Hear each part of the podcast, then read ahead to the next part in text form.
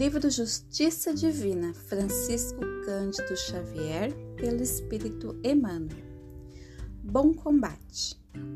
Voltando à pátria espiritual, depois da morte, estamos frequentemente na condição daquele filho pródigo da parábola, de retorno à casa paterna para a bênção do amor, emoção do reencontro, alegria redescoberta. Entretanto, em plena festa de luz, quase sempre desempenhamos o papel do conviva do cérebro deslumbrado, trazendo espinhos no coração. Por fora é o carinho que nos reúne, por dentro é o remorso que nos fustiga. Vanguarda que fulgura, retaguarda que obscurece, êxtase e dor, esperança e arrependimento.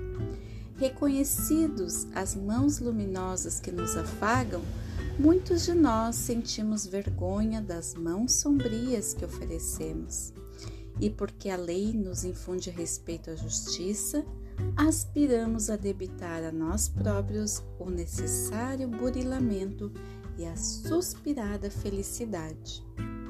Rogamos dessa forma a reencarnação, a guisa de recomeço, buscando a tarefa que interrompemos e a afeição que traímos o dever esquecido e o compromisso menosprezado, famintos de reajuste.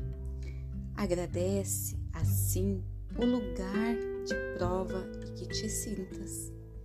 Corpo doente, companheiro difícil, parente complexo, chefe amargo e dificuldade constante são oportunidades que se renovam. Todo título exterior é instrumentação de serviço. A existência terrestre é o bom combate.